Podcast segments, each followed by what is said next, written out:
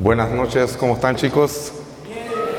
Uy, pero cuando yo vine yo escuchaba un entusiasmo que no me atreví a interrumpirlos, pues, ¿verdad? Que vamos a la cabaña a descansar un ratito. ¿Cómo? Con ese júbilo, con esos gritos, con ese ánimo de cada uno de ustedes. Y ahora vamos a volver de nuevo, permítanme. Buenas noches. ¿Cómo están chicos? ¿Qué pasa? Vamos, una vez más. Dios es un Dios de oportunidades, ¿verdad que sí? Bueno, una vez más. ¿Cómo están chicos? Eso. Dios les bendiga. Buenas noches a todos. Para los que no me conocen o a los que ya, ¿verdad? Eh, les, les, toca recibir de parte mía, ¿verdad? Bueno, mi nombre es Joel Gómez. Eh, somos originarios del Progreso Lloro, asignados ministerialmente en la ciudad de La Lima y contentos, agradecidos con el Señor de estar aquí con ustedes, de bendecir y glorificar el nombre del Señor de una manera eh, honrosa de parte de Dios. Estoy involucrado desde los 15 años en los campamentos, le compartía así rapidito a mi hijo hace unos dos días, le decía, mira, cuando, cuando íbamos y yo me encontré en una situación donde hacíamos tantos campamentos que hicimos un campamento para matrimonios y el único soltero de los directores era yo. Y cuando iban a hacer la charla y la, enseñanza para los, para los, que, eh, los matrimonios, eh, Joel, eh, por favor váyase. Y yo me estuve, y entonces, como que ya iba planificado, me llevé dos que tres colaboradores que también eran solteros y pasamos juntos una fogata mientras se desarrollaba. Y gracias al Señor estamos compartiendo con ustedes en este campamento, algo hermoso, algo agradable, de bendición para ustedes. Sí, qué bueno, me alegro, porque es muy importante cuando cada uno de nosotros deseamos algo, lo esperamos. Cuando usted desea algo, lo espera, ¿sí? Ahora, ¿sabe? Que algo muy interesante, algo muy hermoso. El tema, de, el tema se llama diseño original. Y el tema que yo le voy a compartir a usted es conociendo el diseño original. Repita después de mí, conociendo el diseño original. Mire qué interesante. Voy a compartir con ustedes un tema que para mí hace mucho tiempo era desconocido. Y le decía que aproximadamente, sí, a los 15, 17 años, me vi involucrado en la dirección de diferentes proyectos en la iglesia, pero era alguien que tenía temor a dirigir. Era alguien no solamente que desconocía el diseño original en mi vida, sino que tenía miedo a enfrentarlo.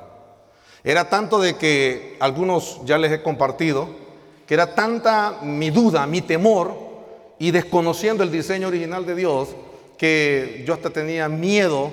Eh, es más, no le pude, nunca le pude decir a la que ahora es mi esposa, la madre de mis tres hijos, y que por gracia de Dios soy abuelo de un hermoso nieto, de decirle, ¿querés ser mi novia? ¿Ustedes saben eso? Yo tuve novia sin decirle que, quería ser mi novia. ¿Qué poder va? ¿Qué poder del miedo, diría yo? Ustedes no saben lo que, la tendadera de patas que yo me tenía. ¿Sabe, que, sabe que, que, en aquel entonces mi amiga, la que iba a ser mi novia y que ahora es mi esposa, se cansó de esperarme pues? Bueno, me dijo, ¿y qué es lo que me quieres decir? Que si quiero ser tu novia, me dijo. Bingo, dije yo, así, así lo quería decir. No podía, hombre. Era tanto el desconocimiento y, por desconocer no disfrutaba el diseño de Dios en mi vida y entonces tenía temor a hacer muchas cosas.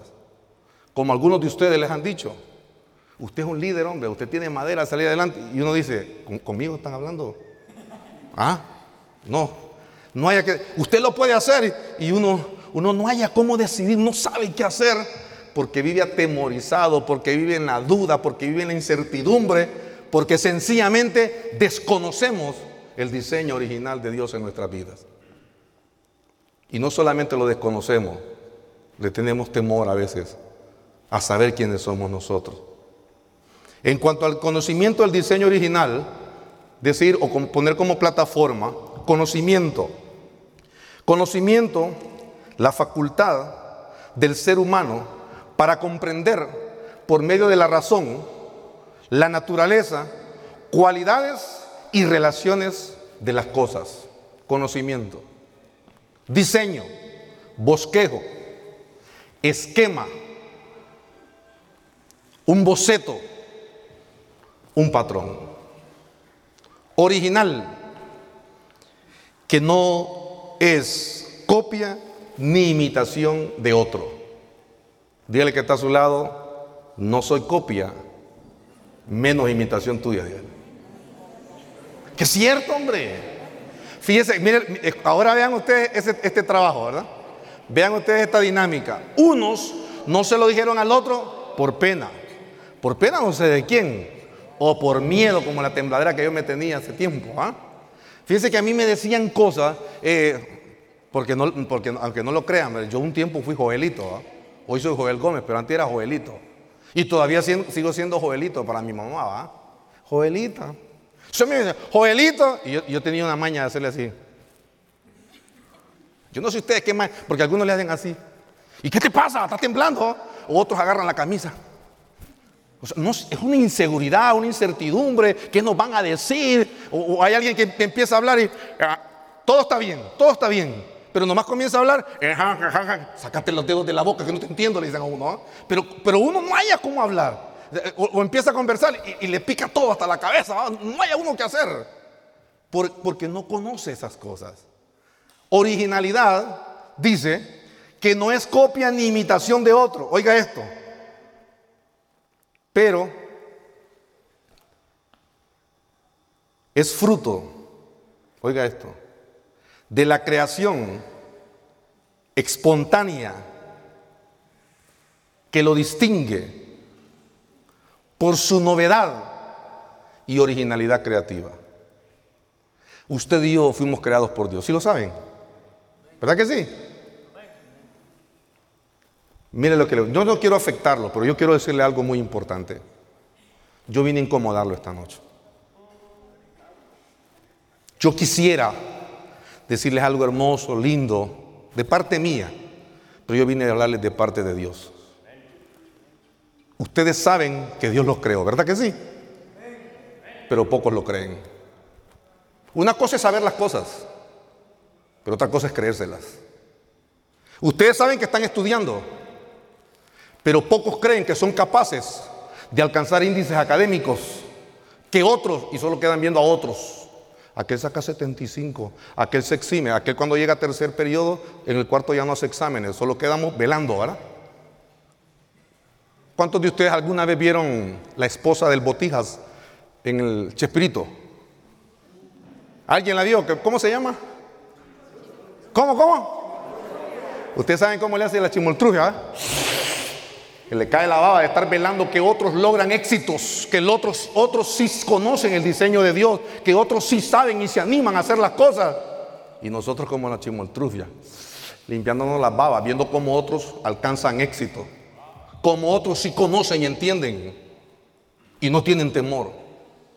¿Por qué les digo estas cosas? Porque yo fui un miedoso, un temeroso. Porque yo fui alguien que me escondía detrás de la algarabía. ¡Ah, la alegría!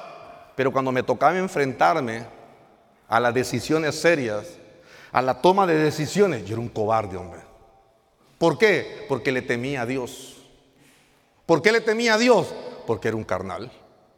Porque estábamos con el prototipo de que el que es carnal, si se acerca a Dios, Dios lo va a castigar. Dios anda con un látigo buscando al que se porta mal. No, es una mentira del diablo. Es una mala interpretación, es un mal diseño. Y todas las cosas malas que me pasan, pastor, son necesarias. ¿Mm? Sí son necesarias. A veces no solo las cosas buenas son necesarias. Es necesario que nos pase un chasco. Por ejemplo, papá o mamá, o abuela, o tío, o hermano mayor con quien te criaste, te dice, no hagas estas cosas, mira que esto y lo otro. Mientras no te pase nada, vos y yo seguimos haciendo lo que nos dé la gana. Pero como, como dice mi madre espiritual, el que, el que se porta mal, donde quiera ya tata. ¿Verdad que sí? Pero llega un momento donde hiciste las cosas donde como no tenías que hacerlas y donde no tenías que hacerlas y recibiste una disciplina del colegio, del trabajo o te pasaste 24 horas en las rejas, si no es que más. Porque hiciste cosas que nunca te habían confrontado. Porque jugaste a que podías hacer las cosas y te diste cuenta que estabas, estabas equivocado. Mira que el diseño original de Dios Dios nos dio la facultad con la que fuimos equipados. Dios nos dio la facultad, te dio a ti la facultad para que fueses equipado.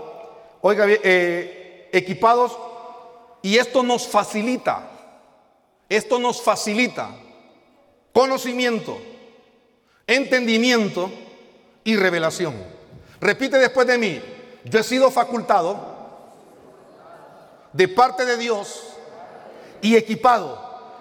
Y esto me facilita conocer, entender y tener revelación. Génesis capítulo 1, versículo 26.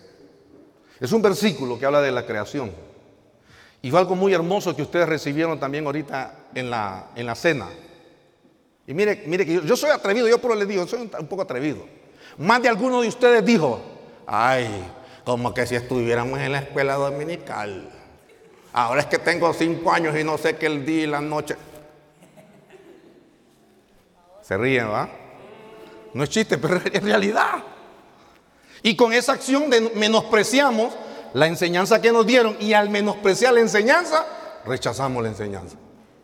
Rechazamos la oportunidad de poder aprender una vez más. Entonces dijo Dios, hagamos al hombre a nuestra imagen conforme a nuestra semejanza. Entonces dijo Dios, hagamos al hombre conforme, hagamos al hombre a nuestra imagen conforme a nuestra semejanza. Estamos hablando de divinidad.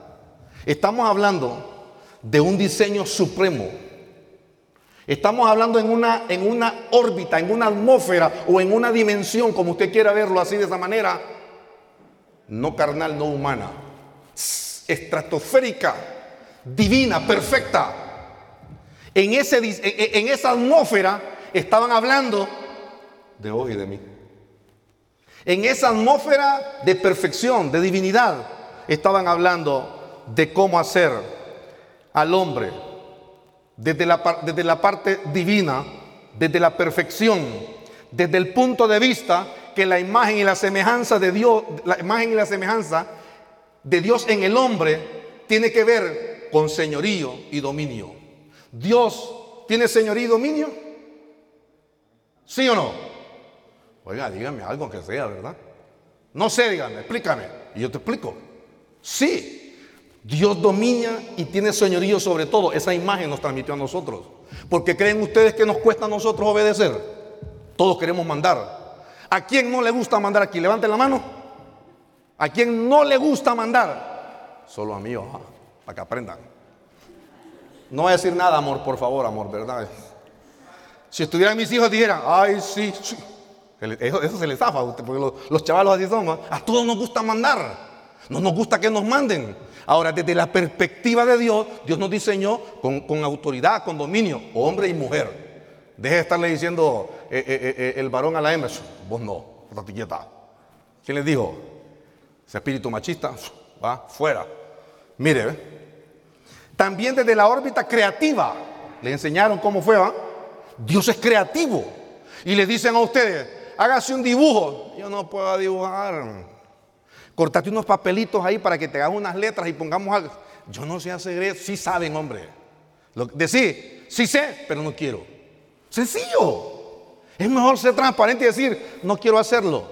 Pero como te da pena decir no quiero hacerlo y como es más cortés, es que no puedo, es que no tengo tiempo, es que no sé, es que mi agenda, uy Dios mío, ¿ah? los grandes, tremendas ocupaciones y no se pueden hacer las cosas. Desde el punto de vista de autoridad y eternidad. Así fuimos diseñados.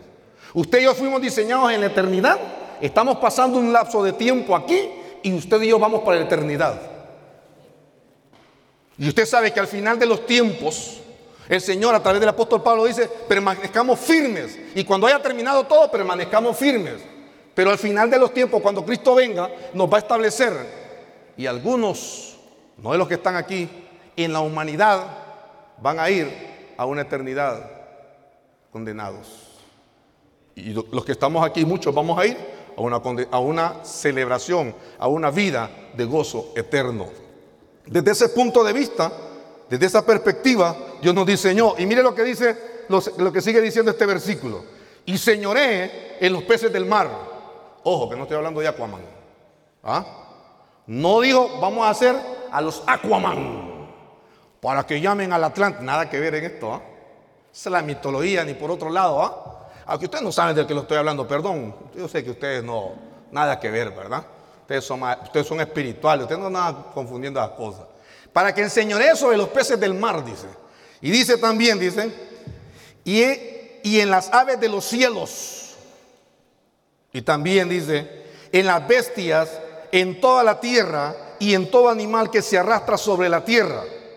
Tampoco, no dijo, ni estamos hablando de esa mentira o de esa eh, utopía que nos quieren hacer creer los X-Men.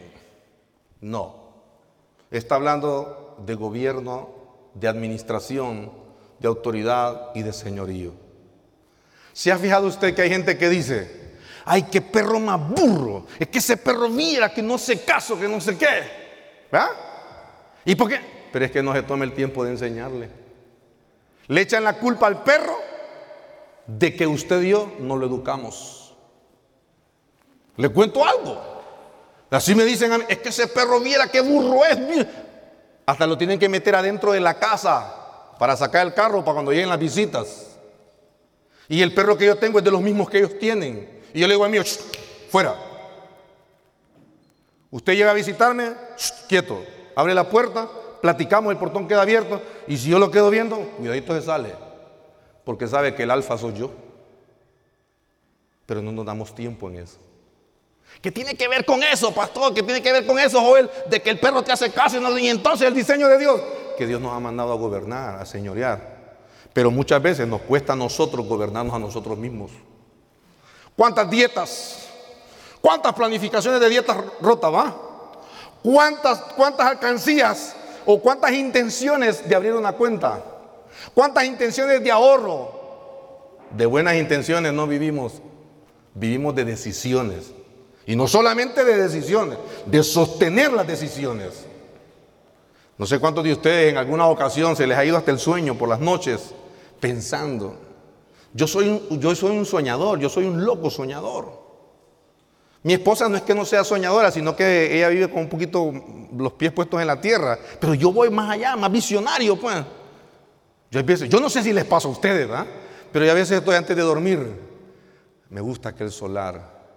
y empiezo a construir. Y destruyo. Ah, no, no, no hice piscina. deshago la casa y pongo piscina atrás. Ay, pero. Y de repente atrás del solar hay otras dos casas. Pero si esas dos casas no existieran, allá pongo una canchita, allá tuviera una granja, un caballo. Me pongo a, hacer idea Que si yo le puedo compartir a alguien, me está loco, hombre. Ese, ese, solar es ajeno, debe estar perdido. Duérmase mejor. Cuente uno, dos, tres, cuatro, cinco, seis, hasta cien o hasta mil hasta que se duerma. No pierde el tiempo. A veces hay muchos que así somos. Y disfrutamos esos sueños y nos venimos durmiendo tarde y nos levantamos tranquilos. Y no andamos mañana, ay, la casa. No, no, no. Disfrutamos esas cosas. Creatividad. Dios es creativo. Entonces, ¿cómo vas a decir tú y yo? ¿Cómo vamos a decir que no somos creativos? Mire esto. El versículo 27 dijo, y creó Dios al hombre a su imagen y semejanza. A imagen de Dios lo creó, varón y hembra lo creó. ¿Qué significa esto? Que la fabricación de un diseño original no fue simplemente un deseo, un pensamiento dicho en voz alta. No es que Dios pensó, sería bueno que hiciéramos esto, como cuando usted y yo a veces hablamos, ay, como quisiera ir a la playa este fin de semana, pero usted no está pensando que usted va a ir, no porque tiene dinero, no, sino porque se lo está pidiendo a su mamá, se lo está pidiendo a su papá, se lo está pidiendo al esposo, a la esposa, se lo está pidiendo a alguien que lo escuche Pedro para que lo entienda Juan. Quiero ir a la playa. ¿Ah? O de repente, ay, cómo me gustaría comerme una hamburguesa. Ay, cómo me gustaría ir al cine. Pero para que otro lo escuche, ¿ah?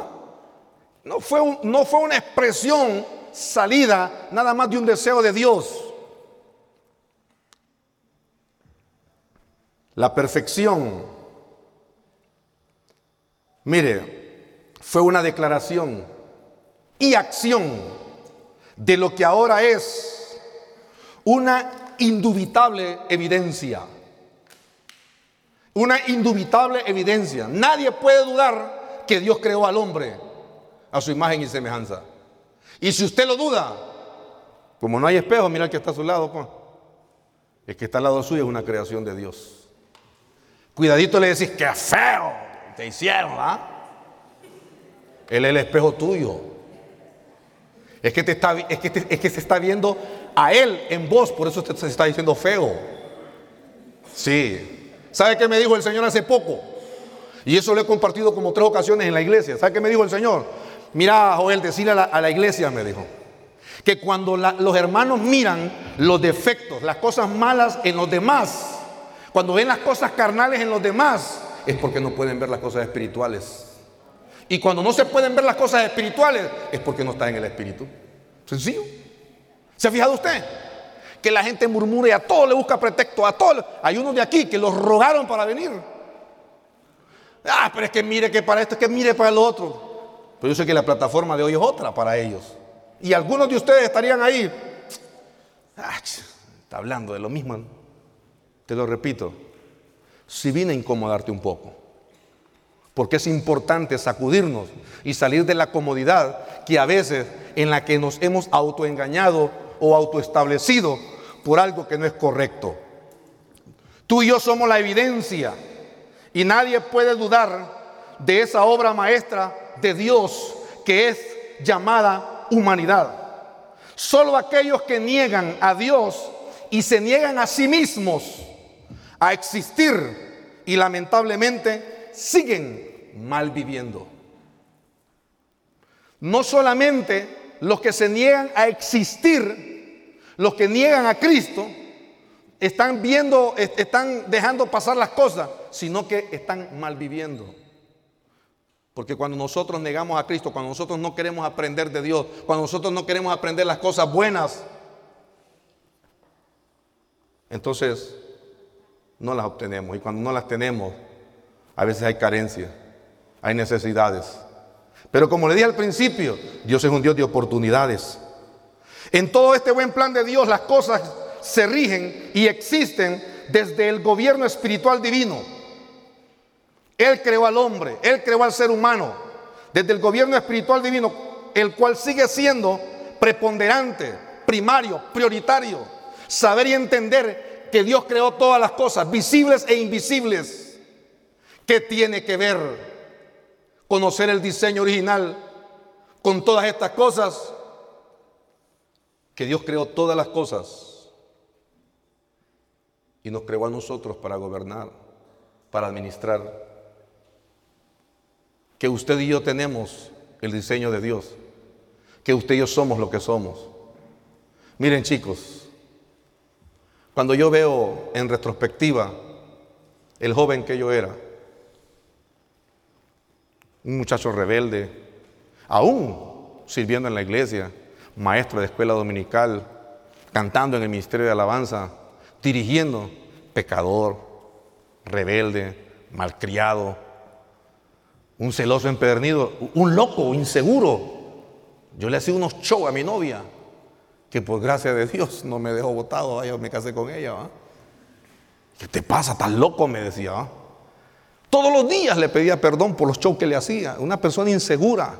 Yo quedaba solo, sin ningún amigo al lado. Y lo que yo tenía eran unas grandes ganas de llorar de inseguridad, de soledad, de angustia, porque no sabía, no me conocía a mí mismo, porque me había negado a ese diseño. Pero en esas cosas, en todas estas cosas, hace poco, fíjense, hace como unos meses, me di cuenta que me dijo una persona adulta, que hace aproximadamente 22 años me conoció y me dijo, ¿sabe qué, Pastor Joel? Yo por usted conocí la paternidad de Dios. Y yo dije, ¿cómo? Si a los 21, 22 años yo era un loco, malcriado, yo era un carnal. Yo lo que deseaba era más jugar fútbol que otra cosa. Con problemas carnales, pornografía, masturbación, vulgaridades, dentro de la iglesia. Sí, me dijo. Por usted yo conocí la obra de Dios en mi vida. Y ocho años más tarde me convertí a los pies de Cristo, teniendo en memoria el diseño de Dios en usted. Yo digo, ¿Cómo? Yo me menospreciaba. Yo le conté a mi esposa, yo le decía, yo me menospreciaba. ¿Sabe qué le decía yo a la iglesia? Miren, yo, yo creo que en alguna ocasión se lo dije a ustedes. Usted no me hubiese querido tener como vecino suyo a los 21 o 22 años. Yo lo jeteo si usted me pone una piedra enfrente. Yo lo jeteo si su perro se va a hacer pupú enfrente de mi casa. Y él era hermano de la iglesia. Era el líder del grupo familiar, el que predicaba, el evangelista, en las calles del progreso. Porque a veces no nos damos cuenta lo que realmente somos. El diablo nos tiene engañados, menospreciándonos a nosotros mismos. Y cuando vengo a ver en retrospectiva eso, me da una molestia, me da un enojo de saber que el diablo sigue, sigue teniendo cautivos, sigue teniendo presa a la juventud. Y cuando desconocemos esto, entonces comenzamos a decir que no servimos para estas cosas, que no puedo hacer estas cosas, o sencillamente usted lo sabe, y con más confianza, vos lo sabés. Cuando vos te metes a rollos y decís, no lo voy a hacer. Y es más, para que vean que no lo voy a hacer, por capricho no lo voy a hacer. ¿Que cree que toda la vida me van a estar mandando? No lo voy a hacer y punto. Y te, y te disfrazas excusas, yo no sé, pero somos tan inteligentes para mentir. Y, disfrazamos una mentira que nosotros sabemos que es mentira, hasta para hablar. Hay, algunos que son tan especialistas para hablar. Hablan tan lindo, es que mire, si yo, pudiera, yo, yo, quisiera, pero tengo, eh, no sé, yo más tantos problemas. Cuento, hombre.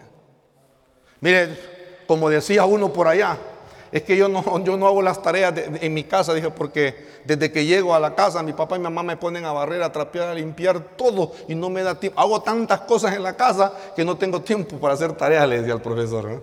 Somos especialistas para inventar excusas, pero es que estamos presos, estamos cautivos, ciegos. La perfección y la unidad, oiga esto, la perfección y la unidad con Cristo, naturalmente espiritual, es por sobre todo. Hasta que todo era lindo, todo era hermoso. Perfección, el diseño. Dios nos creó en perfección a nosotros. ¿Hasta cuándo? Hasta que se le ocurrió a Satanás y encontró la oportunidad de compartirnos. Y digo compartirnos porque nos compartió no solo fue a Adán y a Eva, a ti y a mí, a nosotros nos compartió su conocimiento. ¿Y cuál es el conocimiento que Satanás compartió? La maldad, la oscuridad, la rebelión, la desobediencia, el egoísmo. Solo las cosas malas. Y no, es, no se trata de estarle echando la culpa al diablo, pero es que él es la fuente de toda la maldad. Satanás era perfecto. Oh, lucero de la mañana, perfecto eras los tambores, la música se creó en la inauguración de que tu creación, hasta que se encontró en ti la maldad. El odio el egoísmo es malo. El resentimiento y el rencor es malo. Son emociones, Joel. Sí, pero son emociones negativas. Pero entonces, si Dios nos hizo a nosotros con dominio, para señorear, para gobernar. Entonces, sí, una cosa es gobernar equitativamente, dominar a otros de manera equitativa en el espíritu del dominio propio, no en el aprovechamiento. Algunos de nosotros nos aprovechamos de nuestras amistades.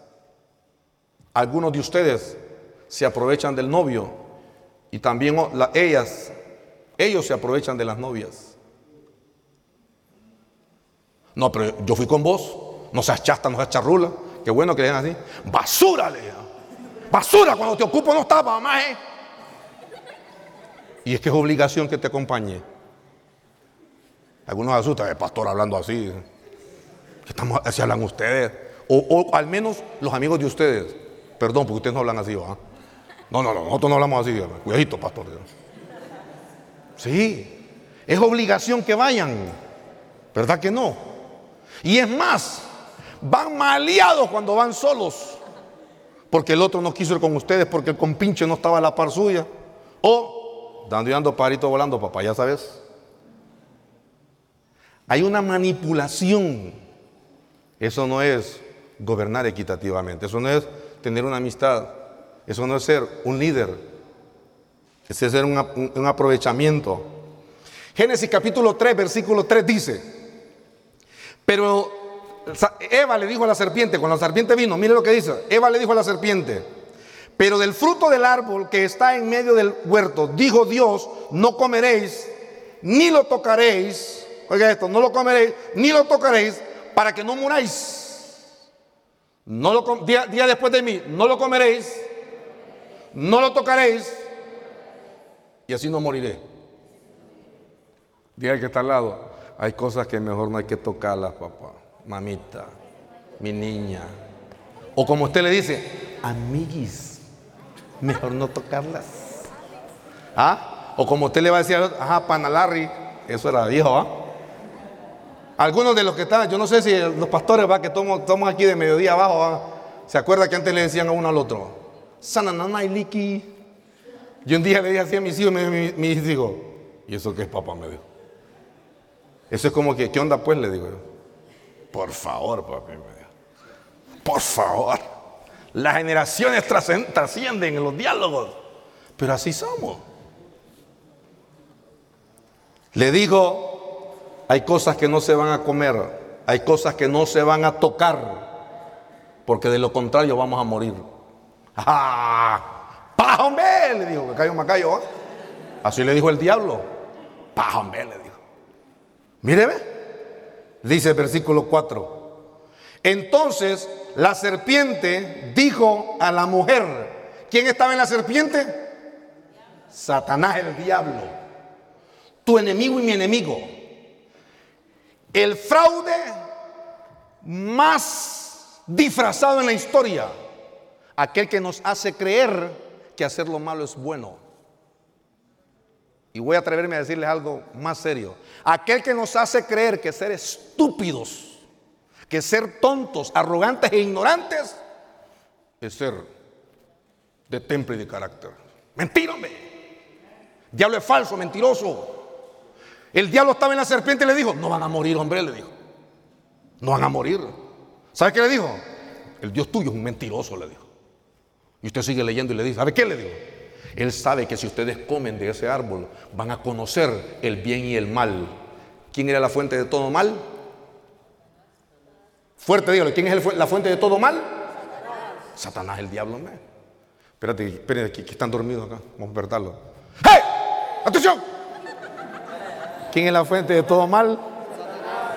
No, es que si no me contestaban, aunque se rieron, ya sabía que estaba despierto, ¿va? Dijo, no van a morir ahora. Gócenla, gócenla, gócenla. Pero aprendamos. Escuche.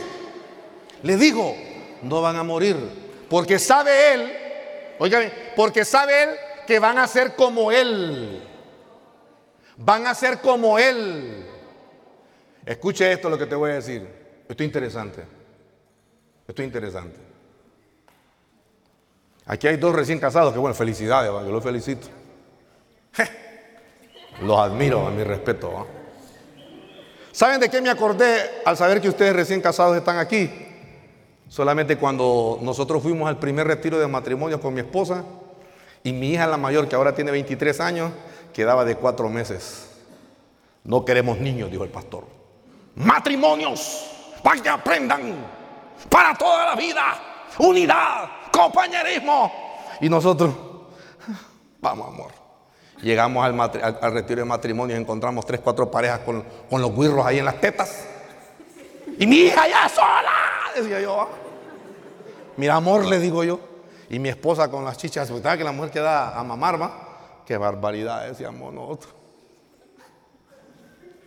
Ahora diga conmigo, pero obedeciste, pastor. Dígame, pero obedeciste, pastor. La obediencia te hace trascender. Es que una cosa es que tengas fe. Cuando vos tenés fe, vos crees. Pero tenés que obedecer lo que crees. ¿Quién se matricula para ir a rebanar al colegio? Levante la mano, que no es de pena, hombre, por eso se salieron. Uno, uno va a pajarear, pues. ¿Y por qué va a pajarear y a perder el tiempo? Porque no conoce el diseño de Dios en uno. Saben que yo no conocía el diseño de Dios y yo dije, yo la voy a rebanar, dije yo. Y me encuentro cuando me voy a último año de bachillerato, que tenía un compañero que llevaba tres años en segundo de bachillerato. Ya no está, quizás usted no lo conoce. Jugó en el maratón, lateral izquierdo número 10, Andrés Roque, el fantasmita le llaman otro. Le digo Andrés, le digo yo. No solo Roque, Roque le digo yo. ¿Y vos qué pensás de la vida, Leo? Tres años en segundo de bachillerato, le digo. ¿Y que no pensás salir? No, el otro año me graduó, me dijo. A los 19 ya no jugamos en el colegio, me dijo. Solo por estar jugando pelota. Yo dije, si este es loco, que quede solo, yo no. Inteligentísimo. Pero a veces así vamos nosotros. Tenemos que encontrarnos en un gran chasco para tomar decisiones y saber que estamos equivocados. Satanás es el disfraz más hermoso para que vos y yo perdamos el enfoque. Satanás, tiene las mejores ideas para que vos y yo nos detengamos y no sigamos caminando bien como caminaban bien los Gálatas y que el apóstol Pablo les dice de manera tajante en, el, en, la exégesis, en el estudio de la palabra. ¿Quién les enseñó, o oh Gálatas estúpidos, les dijo? ¿Quién les dijo, quién, quién les enseñó, quién les metió a serrín en la cabeza? Ustedes caminaban bien, derecho, en la rectitud, en la obediencia de Dios. ¿Quién los hizo equivocarse del camino? Satanás. Pero que no nos vaya a salir como aquel, aquel chiste, ¿va? Y ya se metió el diablo a la cantina para ver a quién se llevaba. Y estaban dos cristianos chupando. Ya. ¿Y por qué chupa? ¿Por Satanás? No, dijo, yo me voy de aquí, dijo. Ya la rayan, solo a mí me echan la culpa a estos cristianos, dijo, borrachos, dijo. Y se fue. Una cosa es que le echemos la culpa a él, pero ¿quién hace las cosas? ¿Satanás o nosotros? La rebelión no es tuya. El enojo desenfrenado no es tuyo. El resentimiento no es tuyo. Proviene de Satanás. Pero ¿quién lo expresa? Mi jango cuetero, papá. Giovanni, cada uno de nosotros. O, alguno de ustedes ha visto a Satanás. Si que voy a matar unos cuantos yo, o si los reviento. ¿Ha, visto a Satanás? ¿Ya que no? No. Al hombre, a la mujer, al ser humano usted va a encontrar diciendo esas cosas. Porque los, él los va a influenciar. Pues. O se ha encontrado a Satanás en la esquina y que nadie me quiere. Hoy sí ya. Solo un like, un like me dieron allí. Y ese fui yo que le di like.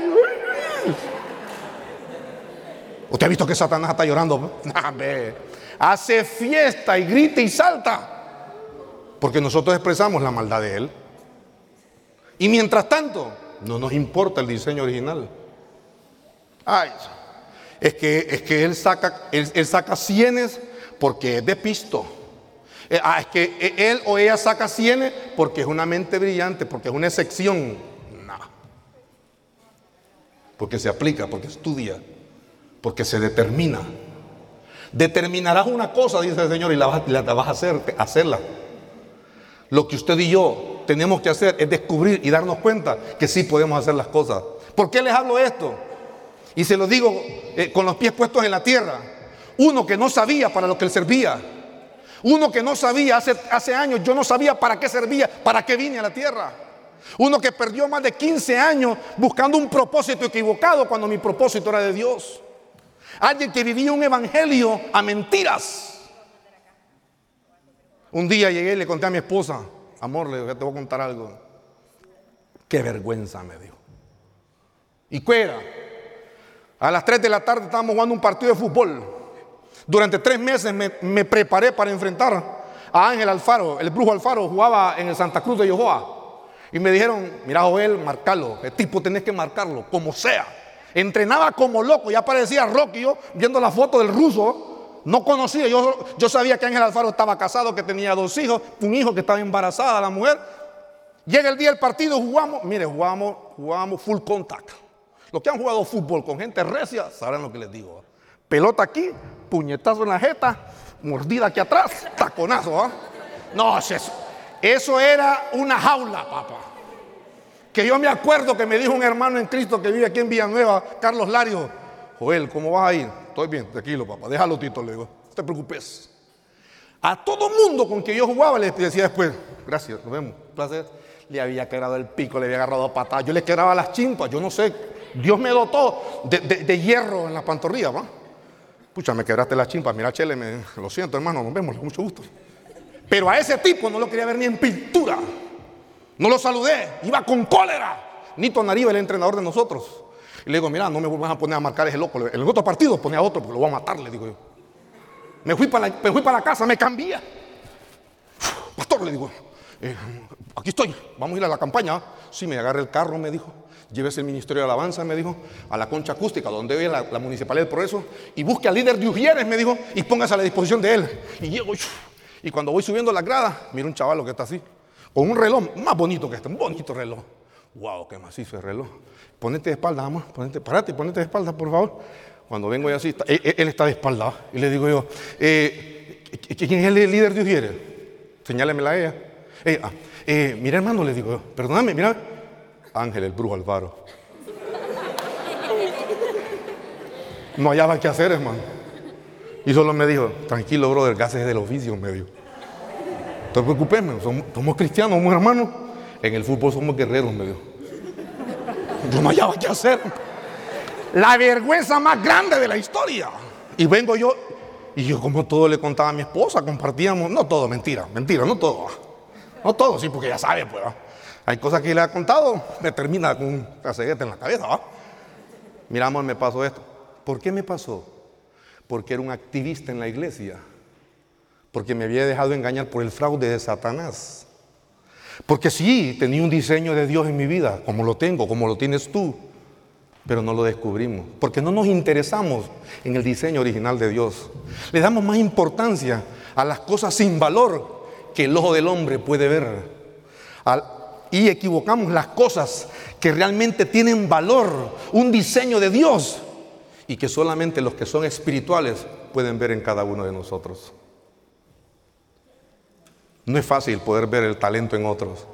Un corazón sano sí puede ver el talento en otros. Una buena amistad en otros.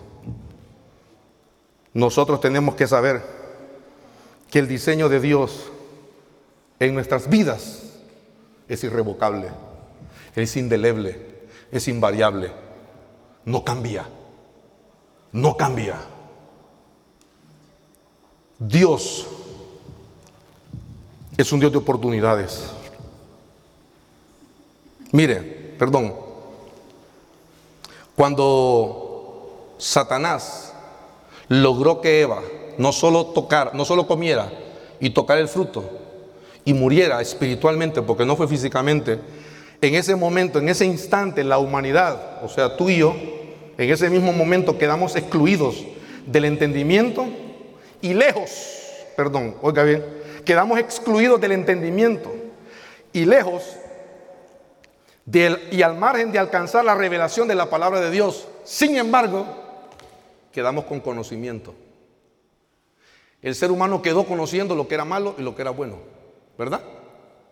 Pero sin entendimiento. Usted ha, usted ha conocido gente o usted lo ha hecho. Yo sé que algunos de ustedes tienen una corta edad, pero han hecho barbaridades, han hecho barrabasadas con su vida y en la vida de otros. Y vienen y le preguntan, ¿por qué lo hiciste? ¿Qué pasó? Y si nos ponemos la mano en el corazón, nos morimos porque tiene que estar afuera, ¿va? Como le decía eh, Ibis, háblele con el corazón. Le digo a mi esposa que se corte la mano y que le haga así, y que le llene de sangre la cara. ¿Qué es lo que tiene en el corazón? Sangre, pues, va. Era un chiste, pero no sirvo para eso. ¿no? sigo predicando. Ya sabía, pero, no me rindo. No me rindo y aunque muera en el intento. Si supiera la iglesia de la Lima diría, otra vez el pastor con unos chistes amargos. Siga predicándome mejor, ¿no? Sí, si nos ponemos la mano en el corazón, nos damos cuenta que no sabemos por qué lo hicimos. Perdimos la noción, perdimos la brújula. Estábamos tan enojados, tan locos, tan resentidos, tan dolidos, que no logramos entender por qué lo hicimos. Pero esa confusión no viene de parte de Dios, porque la confusión no está en el diseño original de Dios. Es claridad, es diseño de pensar, es decir bien las cosas, es hacer bien las cosas. Dios es un Dios de oportunidades y te está brindando la oportunidad hoy de que vuelvas y conozcas tu diseño original. Mira lo siguiente. ¿Para qué? ¿Para qué Él nos está dando la oportunidad que conozcamos el diseño original de Dios y que volvamos al diseño original de Dios? ¿Para qué? Para que no nos quedemos solamente con el conocimiento. Por lo siguiente, escucha esto. Porque el conocimiento ha hecho que la humanidad logre tantos descubrimientos, desde la rueda, desde el fuego, hasta llegar al cielo, a, la, luna, al cielo todavía, no hasta tercer cielo, a la luna, hasta poder crear teléfonos que se abren y se cierran, hasta poder crear teléfonos bombas de tiempo, porque estallan en las manos de otros a veces, algunos salen defectuosos, ¿va? Han creado aparatos que estás hablando y te conectan un aparato al oído y estás escuchando a un chino. Y vos le puedes decir que está al lado, tiene razón lo que dijo, pero aquel no tiene aparato. ¿Y vos cómo escuchas? Porque el aparato te lo traduce. El invento tecnológico, la maravilla del crecimiento de la invención, del modernismo, de la tecnología, de las grandes cosas que han sucedido y que siguen sucediendo, que al mismo tiempo se autodestruye, destruyendo el planeta y sus recursos en el afán de lograr mayor conocimiento y poder. Oiga esto, han sido cautivos en su ego creyéndose Dios. Tienen tanto conocimiento que se creen Dios. Lo demos al ser humano. Mm. ¿Usted cómo se siente? Siento calentura, vayan del doctor. Mm. ¿Y usted cómo se siente? Me siento mujer, pero soy hombre. Ok, está bien, no hay problema. Se creen dioses, definiendo, pero eso lo vamos a hablar después. Pero se creen dioses. Escuche usted o, agarre unos cinco nombres prominentes en la historia. Ateos, budistas, musulmanes, locos, pero mire, brillantes con plata. Tan loco que cuando, cuando Donald Trump se lanzó a la presidencia, ¿sabe qué le decía a mi esposa yo? Ese mentira, hombre, ese loco no va a ganar, hombre, le decía. Ese tipo está haciendo campaña para perder. Y mire, ganó. Ahí está metido en sus rollos, pero sí, así es la gente. Hay gente tan brillante que no quiere saber nada de Dios y se siente ofendida. ¿Por qué? ¿Y qué, pasa con las, las demás mentes? Es que lo que sucede es, escuche bien esto, que el que se entrega también a la ideología, al sistema de este mundo, que lo alimenta Satanás, también Satanás sabe sacar provecho de la mente brillante. No es tonto, no ignorante. Hace mucho tiempo, hoy lo hacen de manera diferente, pero hace mucho tiempo, los países prominentes, y uno de ellos, porque me consta, Rusia y Alemania, se llevaban las mentes brillantes y les daban becas, casas, dinero a jovencitos y no eran atletas, no eran deportistas, no eran, no eran, no eran nadadores, no sabían ningún deporte, pero eran mentes brillantes. Se las llevaban y estudiaban en las mejores universidades, donde les enseñaban el socialismo, el marxismo, el leminismo. Y por eso después se, se creció en toda Latinoamérica la revolución, el socialismo. Y fuimos educados algunos sabrán de los que le hablo, de los prestigiosos centros de educación en Honduras, rectores que se decían llamar monjas, sores, padres, sacristanes, qué sé yo, eran fundamentalistas, promotores de una ideología diabólica. Yo tuve maestros de esos. Patricio Lumumba, Universidad Socialista en Rusia, que me decían, tu Dios no existe. Si no existe, entonces, ¿por qué le interesa a mi Dios? Le dije, yo no me quedaba callado. Ya murió. Y como era vecino mío, se pone al brinco también en, la casa, le digo sus cosas, decía yo. Gente altercada. Y yo leía la Biblia, yo no sabía de la Biblia. No conocía el diseño de Dios, no. ¿Sabe por qué lo hacía? Porque el viejo me caía mal. Qué diferente si hubiese conocido la Biblia, tal vez me lo hubiese ganado para Cristo. Y esa alma se pudo haber perdido por causa de no tener esa oportunidad. A veces nos da pena hablarle a otros de Dios porque no conocemos la bendición de hablarle a otros de Dios.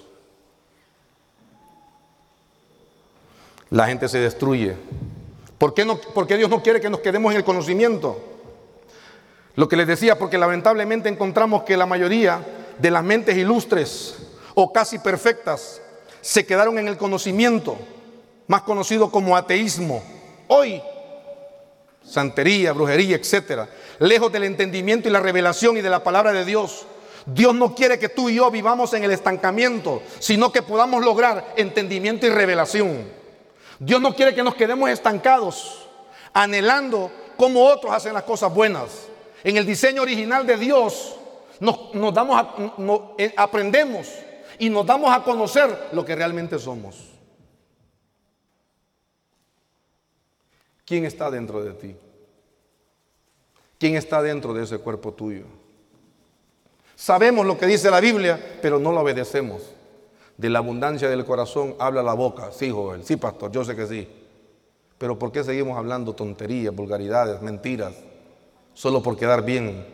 Solo por, por sentirnos bien. Para que nos acepten en el grupo. ¿Por qué seguimos haciendo barbaridades que están en contra del diseño de Dios cuando sabemos si el diseño de Dios es otro? Bueno, yo la verdad nunca he sido cristiano, me vas a decir vos. Ok, perfecto. Buenísimo. Porque es un buen día para comenzar de nuevo. Porque es un buen día para conocer el diseño de Dios. No, mire, pastor, si usted supiera lo que a mí me pasó en la iglesia, usted me entendería. Sí te entendería, pero no lo aceptaría. Porque cuantas cosas podemos llegar a hacer, Dios es un Dios de amor y un Dios de perdón. Tú tienes sueños. Hay un potencial en ti tremendo, poderoso. Y perdóname porque un día escuché un pastor que dijo, cuando usted le diga que usted tiene un potencial, ¿sabe qué le están diciendo? Talento dormido. Habilidades, pero que no se ponen a, no se ponen a prueba. Tremenda gente con habilidades, pero talentosos, pero nada que ver. Tremendos cocineros, pero que nunca saben la ruta a la cocina. El próximo o los dos próximos que nos van a llevar al campeón del mundo. ¿Ah? Uy, nadie dijo, nadie cree en el fútbol ya ahora, ¿va? Como el España ganó, yo qué culpa tengo. No sé, ese no es problema mío. Aunque sea una copia churuncuya iba, como dicen. Ganó pues. Talento dormido. ustedes tienen esos sueños, ustedes tienen esa idea de Dios, pero tenemos que descubrir, saber dialogar y hablar.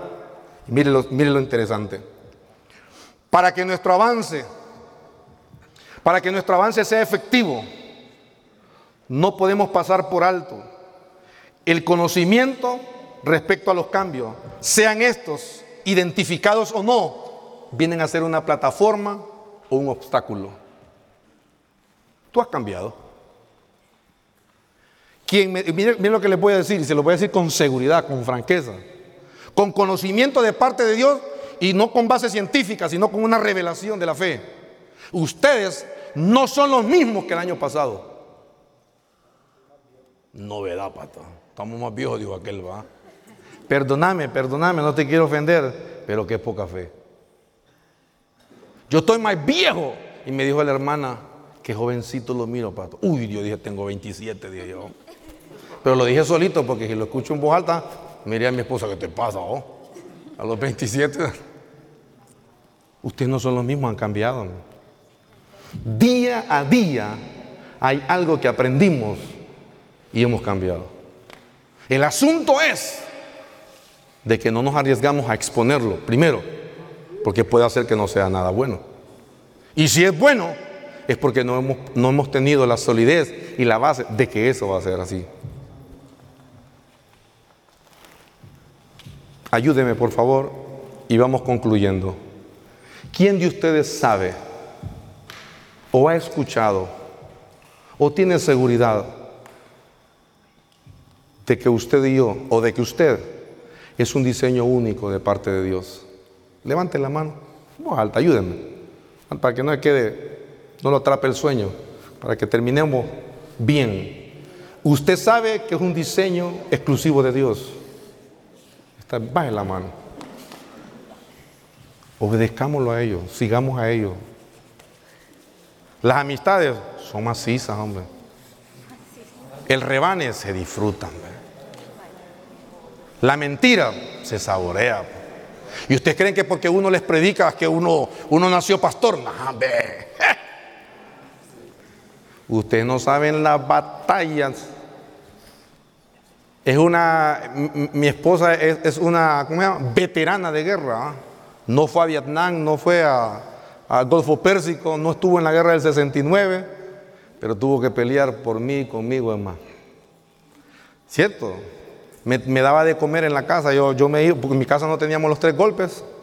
¿ah? Yo me iba a la una o dos de la tarde para donde ella y sin almorzar. Y como ella almorzaba a las dos, ahí almorzábamos. Y la visita mía se extendía, ¿va? Porque a las siete venía la cena, ¿va?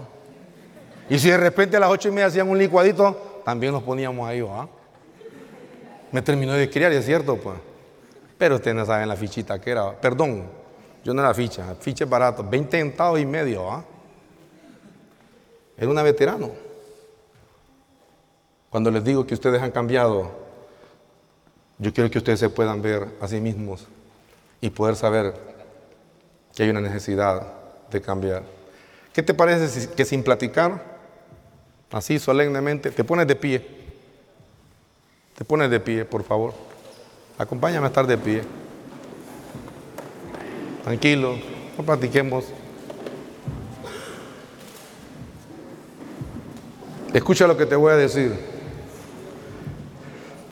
Te lo dije hace rato a, medio, a media predicación. Si vos no conoces, si vos no sabes que es un diseño original de parte de Dios, Escúchame esto, repito una vez más porque algunos están platicando, yo quiero que esto quede en tu mente y en tu corazón. No me quiero ir con esta responsabilidad que es tuya.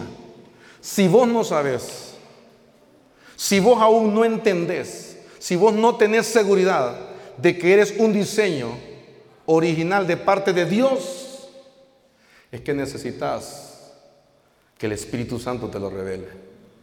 Y si necesitas que el Espíritu Santo te lo revele, es que tú no has aceptado a Cristo como Señor y Salvador de tu vida.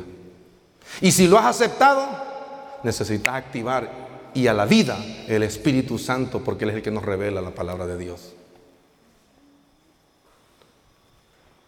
¿Quién te lo dice? Uno que no tenía ni qué comer en su casa. Uno que tenía miedo a pedirle matrimonio a la mujer que ahora es mi esposa porque no sabía ni cómo la iba a mantener. Uno que estudió en el colegio más barato y público, en el Progreso de Oro, el Perla de Lulúa. A una chica que estudió en el Instituto Notre Dame.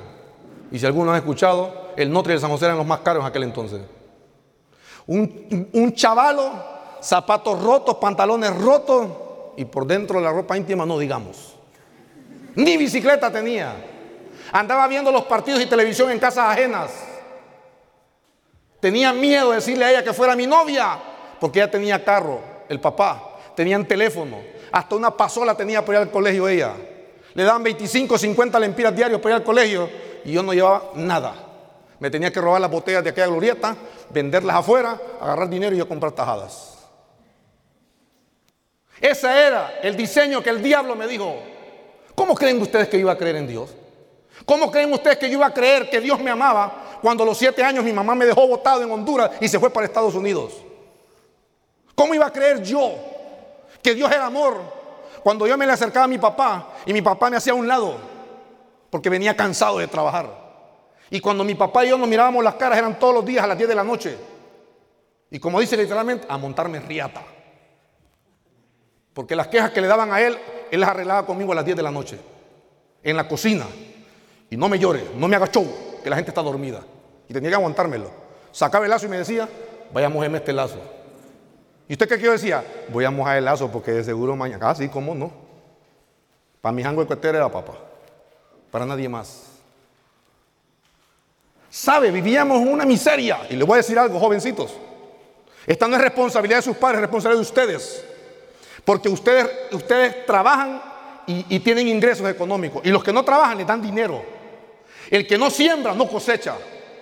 Mi casa, en mi casa, mi papá era líder anciano. Y así, así se fue para el, cielo. Y así va, así, nos crió. Pero en mi casa nadie diezmaba. Por eso es que vivíamos en miseria. Porque que no siembra no cosecha. Eso es, el, diablo dijo a nosotros que no, no era necesario diezmar y vivíamos robándole a Dios y que a Dios, a Dios le roba. Si al que le da al pobre Dios le presta, al que Dios le roba, no mira la luz del día. El diseño original de Dios no solamente es conocer y saber, es obedecerlo. Por eso les decía al principio, ¿a quién le es fácil obedecer? A nadie, hombre. Si más, de algunos de ustedes les dieron ganas de botarle los dientes al tata un día, pues. Yo tengo hijos de 20, 23 años. Yo les quedo viendo los ojos. Gracias a Dios se detienen ellos, pero yo estoy que ya les caigo encima. Pastor, sí. Pero no para abrazarlos. Porque yo sé que me pueden agarrar la faja, pero le pongo tres, cuatro patadas y lo pongo en el suelo. Yo soy tu tata. Ese es el diseño equivocado de Dios. Agarrar un hombre y sentémonos, platiquémonos. Quizás a ustedes, señoritas, chicas, nadie les dijo que andan un montón de hombres babiando y les van a decir un montón de cosas lindas. Sos hermosa, sos bonita. Para vulgarmente, solo acostarse con ustedes y después nada. Un montón que andan ahí, que tienen plata y que los van a utilizar para que ustedes hagan aquí y allá, para que vigilen, para que sean parte delincuencial de algo que no se merecen. Un diseño equivocado. Yo tenía miedo a dirigir, yo tenía miedo a ser líder, pero uno tiene que tomar decisiones. Uno tiene que tomar decisiones en Cristo. ¿Cuál era mi alternativa?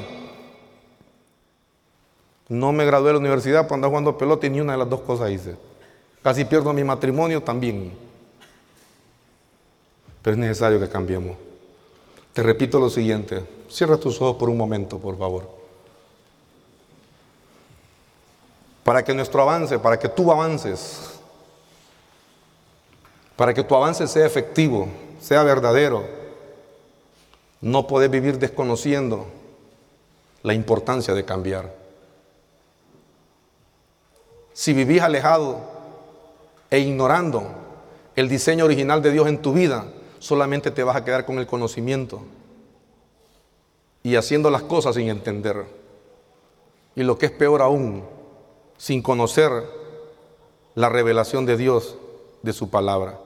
El cambio es prioridad fundamental para poder conocer y disfrutar, para poder conocer y disfrutar del conocimiento de nuestro diseño original.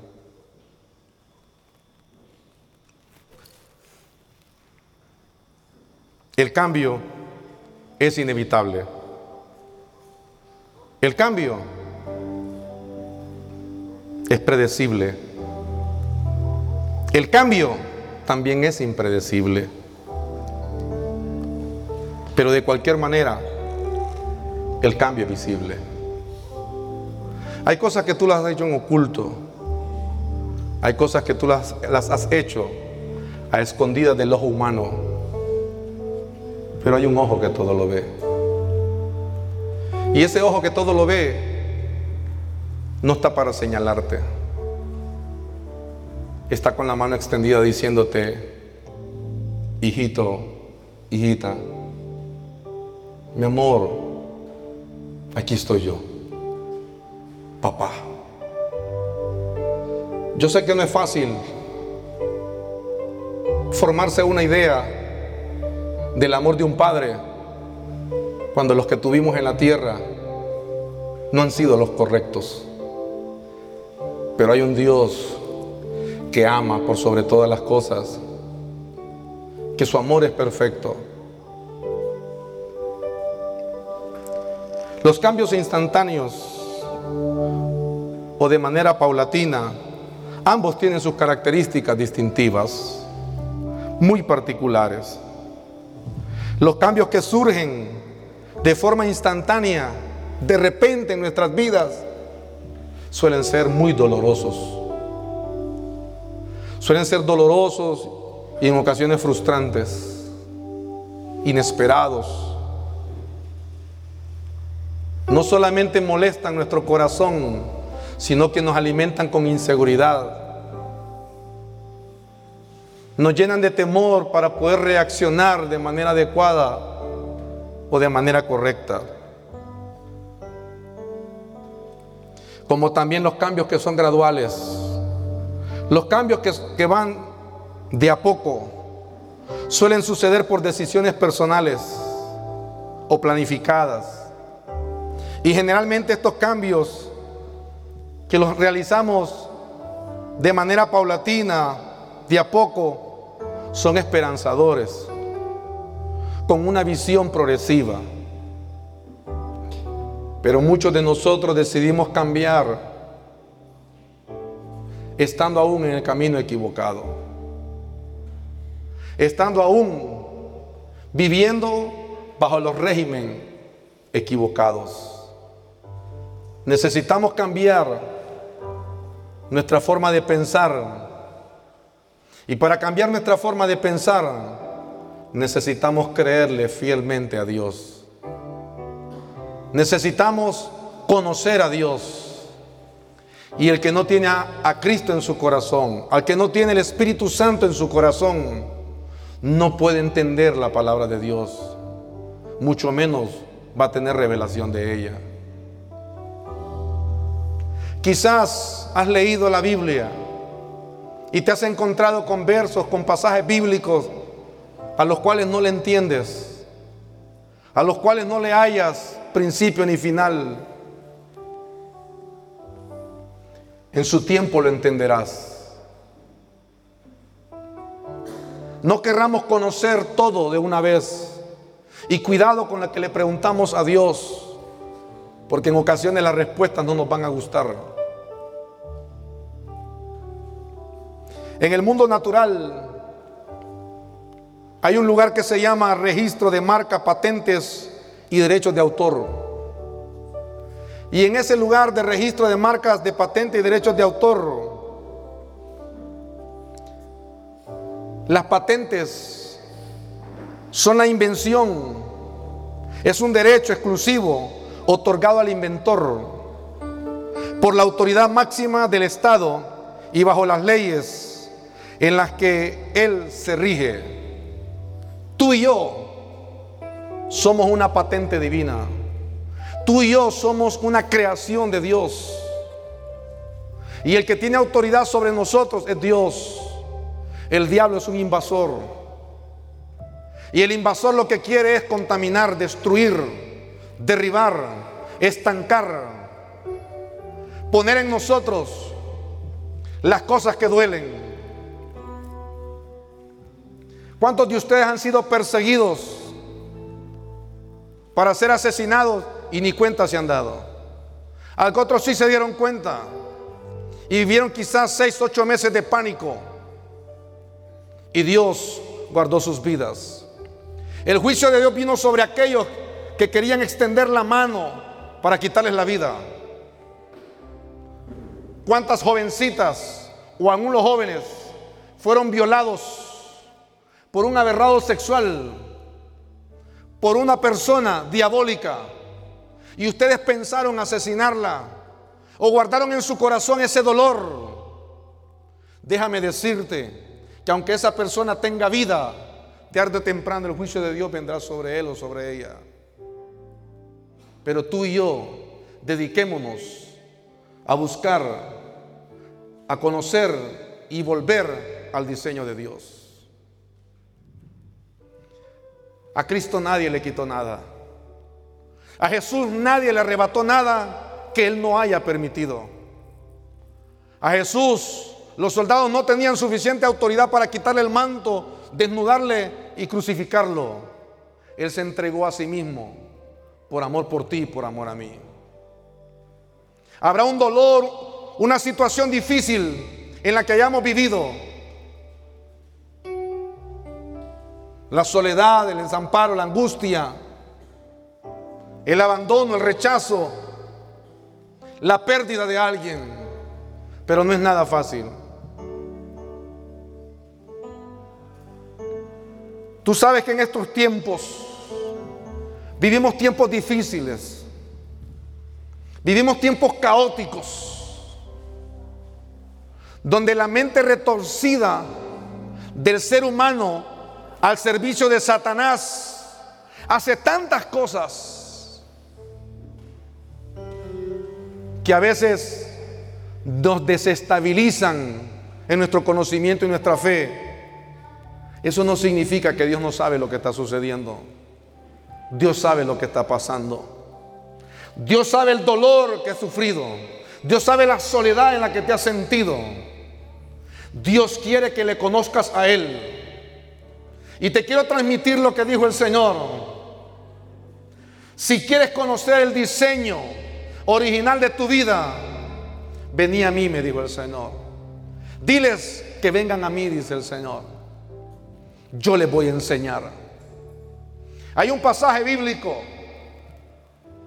que dice de la siguiente manera, Mateo 11, 28, venid a mí todos los que estáis trabajados y cargados, que yo los haré descansar. Tú has trabajado en la iglesia, tú has trabajado con Dios, pero has trabajado de la manera equivocada y te has cansado. Y te has cansado tanto que le has reclamado a Dios. Y te has cansado tanto que has pensado que Dios es un fraude. Eso es una mentira que el diablo te metió en la cabeza. Estás tan cansado de servir en la iglesia que peleas con los líderes. Que te sientes celoso porque te quieren mover de un ministerio. Dios te está preparando para dimensionarte. Y yo, Joel, que nunca he venido a la iglesia, yo que no conozco de Dios, yo que vengo aquí porque me invitaron, Joel, ¿qué onda conmigo? Estás cansado de trabajar por tus principios, a tu manera. Dice el Señor, vení a mí. Vení a mí que yo te voy a hacer descansar. Los que, los que a veces estamos atrapados en ocasiones en la soledad, no somos los valientes, somos los cobardes. Yo creía que era valiente porque nadie sabía la realidad de mi vida. Yo creía que era valiente porque nadie se atrevía a confrontarme, a decirme cómo cambiar.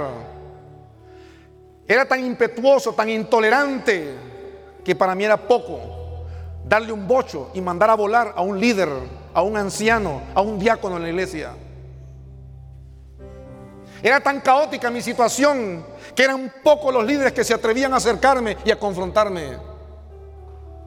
Yo no se aprovechaba la oportunidad para hacer cosas en las cuales ellos no pudieran tener autoridad sobre mí. Y aquí donde estoy, y mi esposa se los puede decir, entre más predico y enseño, y a veces hablo de mi vida y el testimonio, salen a relucir cosas que nunca le conté a ella. En predicaciones y enseñanzas, y no es que he vivido una vida hipócrita, sencillamente que lo que no le edifica a ella, ¿para qué se lo voy a contar? Pero a veces el diablo nos ha querido decir a nosotros que hablemos cosas malas sabiendo que le causan daño a otro. Yo quiero que con tus ojos cerrados me acompañes, si conoces esta alabanza, a declararla y a decirle, Señor, necesito de ti, necesito de tu abrazo, necesito de tu fuerza, necesito de tu Espíritu Santo. Venir a Cristo, venir a Dios, activar el Espíritu Santo de Dios, nos va a hacer conocer el diseño original de Dios. Pero no solamente venir un día, venir hoy, porque estamos en un lugar hermoso, un campamento, emocionado. Y el lunes por la tarde, después del culto en la noche, volvemos a ser los mismos, a ignorar el poder de Dios. Es necesario permanecer en una comunión, en una relación, en una intimidad con Dios. Ya basta de que el eco de aquellas palabras que nos dijeron que no podíamos hacer las cosas, que Dios no te va a perdonar, de ese vocabulario que el diablo, que el mundo, que el sistema nos introdujo. Decirle, Señor, te necesito. Estoy cansado de vivir a mi manera. ¿Qué te parece si cierras tus ojos, por favor? Y si no tienes nada que decirle al Señor, yo te invito a que levantes tus manos nada más. Te necesito más que nunca, Jesús. Estoy cansado de vivir a mi manera. Necesito.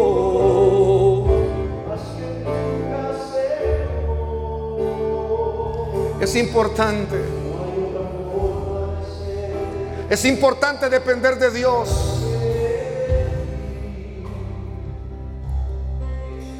Es importante buscar la presencia de Dios.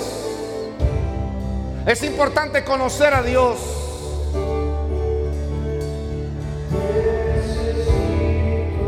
Cuando tú y yo le hemos fallado a Dios, Dios no te llama para señalarte. Cuando Adán y Eva pecaron, cuando Adán y Eva pecaron, lo primero que hizo Dios fue cubrir su desnudez. Lo primero que hizo Dios fue tapar su desnudez, tapar su error, quitar su pecado.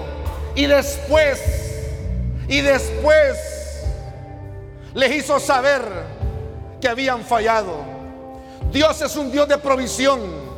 Dios es un Dios de perdón.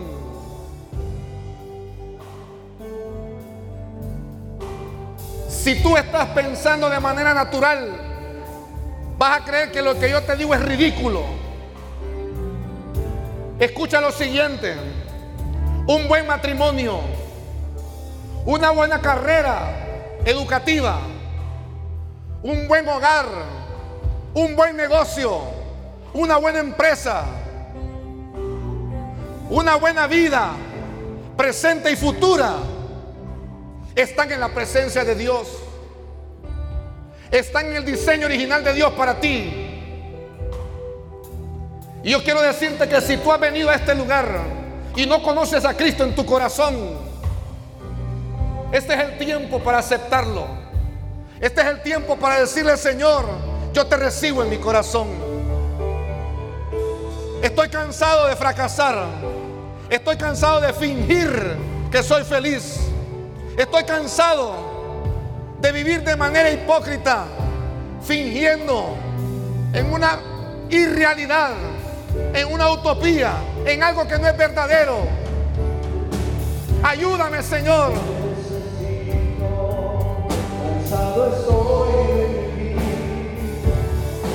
Fracasando cada día, fingiendo que en verdad soy feliz. Tú quieres recibir a Cristo en su corazón o te quieres reconciliar con el Señor. Quieres renovar los pactos con Dios. Yo quiero pedirte que de manera valiente, señorita, joven, pueda venir aquí al frente y escucha esto. No es exhibición de los débiles, no es exhibición de los pecadores. Es que el caminar de donde estás a este lugar es renunciar a la mediocridad, es renunciar a la maldad, es renunciar al pecado y venir a este lugar es representativo de venir a los pies de Cristo, de venir a los pies de Dios. Con respeto se lo digo, servidores, la fe transforma, la fe nos cambia, por la fe hemos sido salvados, por la fe podemos alcanzar un milagro, por la fe podemos agradar a Dios, por la fe podemos ver a Dios. Pero si nos quedamos solo en la fe y no obedecemos, seguiremos siendo hijos de Dios sin conocer el diseño original en cada uno de nosotros. Porque la obediencia nos hace trascender. La obediencia nos lleva a otra posición. La obediencia de la palabra de Dios nos hace caminar y posicionarnos donde realmente Dios quiere que estemos, con su imagen y con su semejanza.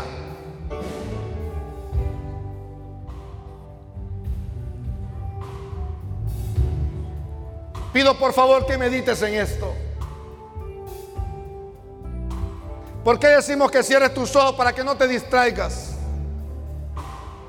Para que en tu interior puedas ver y que de esa manera el Espíritu Santo pueda revelarte, pueda convencerte de que la restauración es hoy,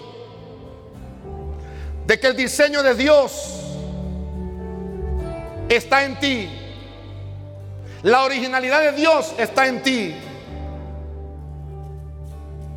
Quizás en la familia, en el barrio, en la colonia, aún en la iglesia, has creído que no creen en ti, que no confían en ti. Déjate amar, déjate abrazar, déjate ser dirigido, ser dirigida. Déjate consentir por Dios. Sé sensible a la voz y a la palabra de Dios. Sé sensible a la dirección del Espíritu Santo. Cualquier otro para terminar. Es importante, prioritario y necesario.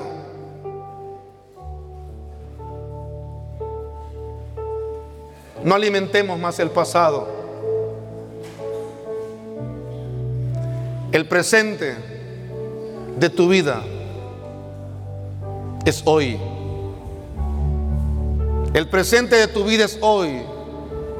Y el pasado no compite con tu presente. Tu pasado y mi pasado no califica, no tiene rango, no tiene autoridad y posición para competir con tu presente. Tu presente es Dios. Tu presente es la cruz de Cristo. Tu presente es la presencia de Dios. Tu presente es el diseño de Dios dentro de ti. Tu presente es pasar del conocimiento común de la palabra al entendimiento, a la revelación del Espíritu Santo. Hay cosas que humanamente son incomprensibles. Hay cosas que no suceden que esta mente natural jamás la va a entender, jamás la va a comprender. Estamos aquí no solamente preocupados por una generación, por una juventud, más que preocupados. Aquí hay líderes, hombres, mujeres, pastores, ocupados, trabajando, peleando, guerreando. Escucha lo que te voy a decir. Aquí hay líderes dispuestos a dar su vida porque tú seas salvo, porque tú seas transformado, para que la cara del diablo te suelten, para que la mentira en que has caído seas liberado en el nombre de Jesús. El Dios de poder, el Dios de sanidad, el Dios de la restauración, lo hará otra vez, lo hará otra vez en tu vida así como lo ha hecho y lo sigue haciendo, así como nos reveló que teníamos nombre, que teníamos valor, que sabíamos, pero no lo entendíamos. Dios pone el querer y el hacer. Él quiere que camines en obediencia y ser recompensado y ser bendecido.